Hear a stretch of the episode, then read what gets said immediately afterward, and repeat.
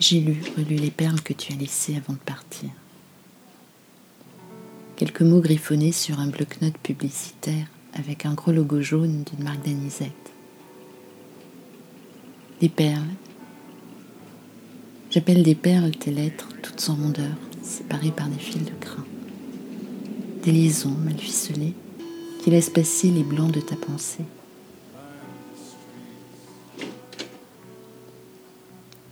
Tu as écrit avec un stylo à encre bleue, mais de couleur jaune, raccord avec le logo.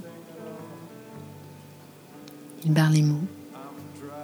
Il est posé là en oblique, comme pour marquer la détermination et la fin résolue de ton propos.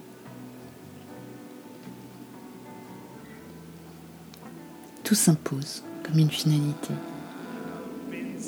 La brièveté, trois lignes. L'absence de fioriture, des mots bruts. Le choix du support. Le bloc-notes, petite page, petite vignette. T'évites le débordement de phrases trop longues et laisse couler un alambic de mots maîtrisés.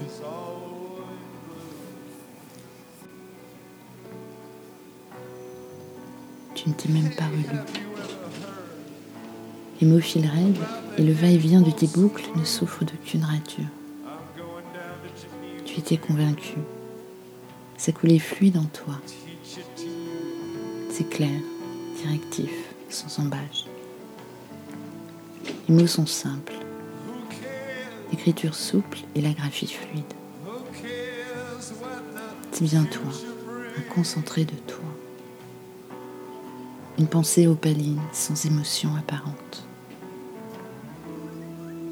Tu n'as pas tremblé, pas hésité à sauter les points, à scier les virgules pour que ça circule. Direct, de la tête au mot. Un train d'enfer qui ne t'aura pris que quelques secondes. Un jet puissant, sans calcul, sans scrupule. J'ai trouvé ton bloc-notes après. Après, tu sais, quand c'est déjà trop tard.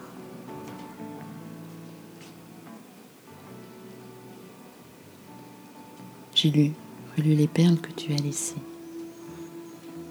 Étudié chaque lettre, respiré chaque liaison blanche, bu chaque mot avec ta voix dans ma tête.